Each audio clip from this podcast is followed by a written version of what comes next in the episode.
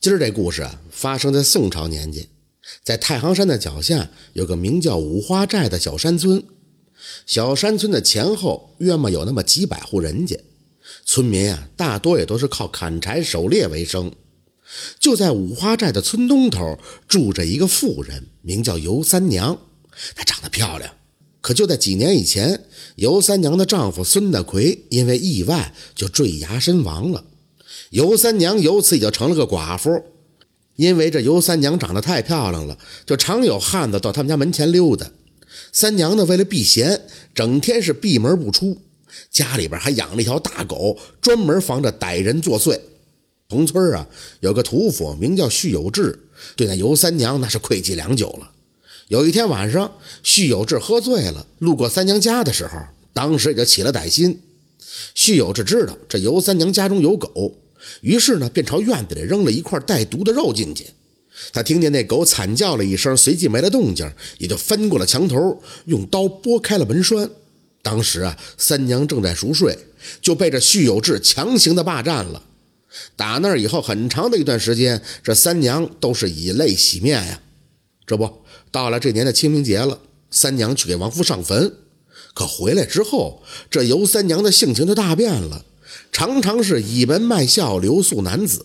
没过多长时间，这屠夫徐有志莫名其妙的就失踪了。再到后来，村里边就陆陆续续的有其他男子相继的失踪。另外一件让人困惑的事就是，尤三娘就好像返老还童了一样，那长得是越来越水灵了。五花寨的村北头呢，有对兄弟，父母早亡，兄弟俩相依为命过日子。其中大的名叫赵甲，二十多岁了还没婚配，给地主家做长工为生；小的呢名叫赵乙，刚十四岁，给人家放牛。有一天吃过晚饭，赵乙就见他哥穿的光鲜亮丽的要出门，于是就问：“哥，你去哪儿啊？”那赵甲就说：“我去尤三娘家一趟。”赵乙就说：“那我和兄长一起去吧。”赵甲说：“你小孩子懂什么？早点睡觉吧。”说完了，赵甲就独自出门了。赵乙呢，就悻悻地独自回屋睡觉去了。可是，一直到了第二天的晚上，赵乙都不见他哥回来，就到尤三娘家去找他哥。赵乙就说：“三娘，我兄长在你们家吗？”尤三娘生气地说道：“你这娃子胡说啥呢？你兄长怎么会在我家呀？你去别处找吧。”赵乙就说：“我我兄长昨天说来你家的，可是一夜未归。”请三娘告诉我，我哥哥去哪儿了呀？尤三娘怒了：“你这娃子听不懂人说话是吧？我都跟你说了，没看见你哥。”赵乙被尤三娘赶了出来，不过他留了个心眼儿，他就躲在了尤三娘家的屋后。没过一会儿，他就看见尤三娘在院里边烧衣服。赵乙看得真切，那衣服正是昨天自己哥哥身上穿的那身儿赵乙心想：莫非自己的哥哥就被这尤三娘害了不成吗？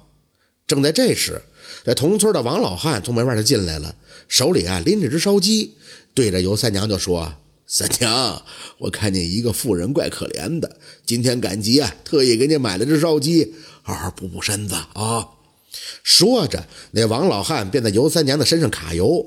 赵乙发现尤三娘的脸上露出了一丝诡异的笑容，对王老汉就说：“王大哥有心了，咱们屋里来吧。”此时的天色已经黑下来了。为了弄清事实的真相，赵乙就翻过了墙头，跳进了尤三娘家的院中。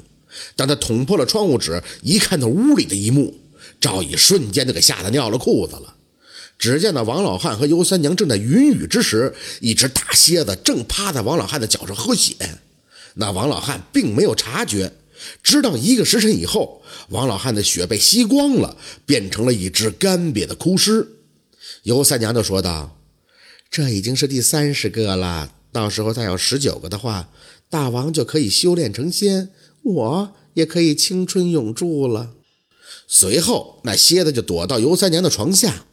尤三娘呢，把王老汉的干尸扔到了后院的地窖里，王老汉的衣服则用火给烧掉了。赵乙吓得惊魂未定，连滚带爬的回到了家中。到了第二天早上，他见尤三娘上街赶集，悄悄的就找到尤三娘家的地窖，掀开盖子一看，只见村里边消失的男子全在里边，也包括赵乙的哥哥赵甲。他就急忙找到了族长，诉说了自己的见闻。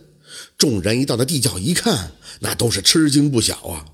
大家伙一把火就把尤三娘的房子给烧了。就在这时，那大蝎子从火堆里爬了出来。正在众人不知道该怎么办的时候，突然一只红冠的大公鸡就冲了出来，几下就把那蝎子活活的咬死了。说巧不巧的，尤三娘买菜也回来了，一见众人把蝎子杀死了，尤三娘就只感觉眼前一黑，就倒在了地上。众人再一看，只见他瞬间苍老，身上早已经长满了尸斑。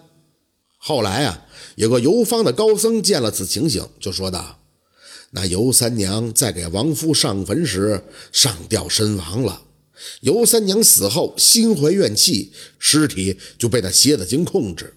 蝎子精用尤三娘的形体来诱惑男子，用来吸取人的阳气。”如今这蝎子精惨死，尤三娘的尸体也就没有妖法加持，故而恢复了原样。人们呢，为了防止妖怪再次作祟，把这蝎子精、尤三娘以及那些男子的尸体全部都火化了。自那以后，很多年里就再也没有出现过什么奇怪的事情。这就是蝎精借尸的故事。感谢您的收听，喜欢听白好故事更加精彩，我们明天见。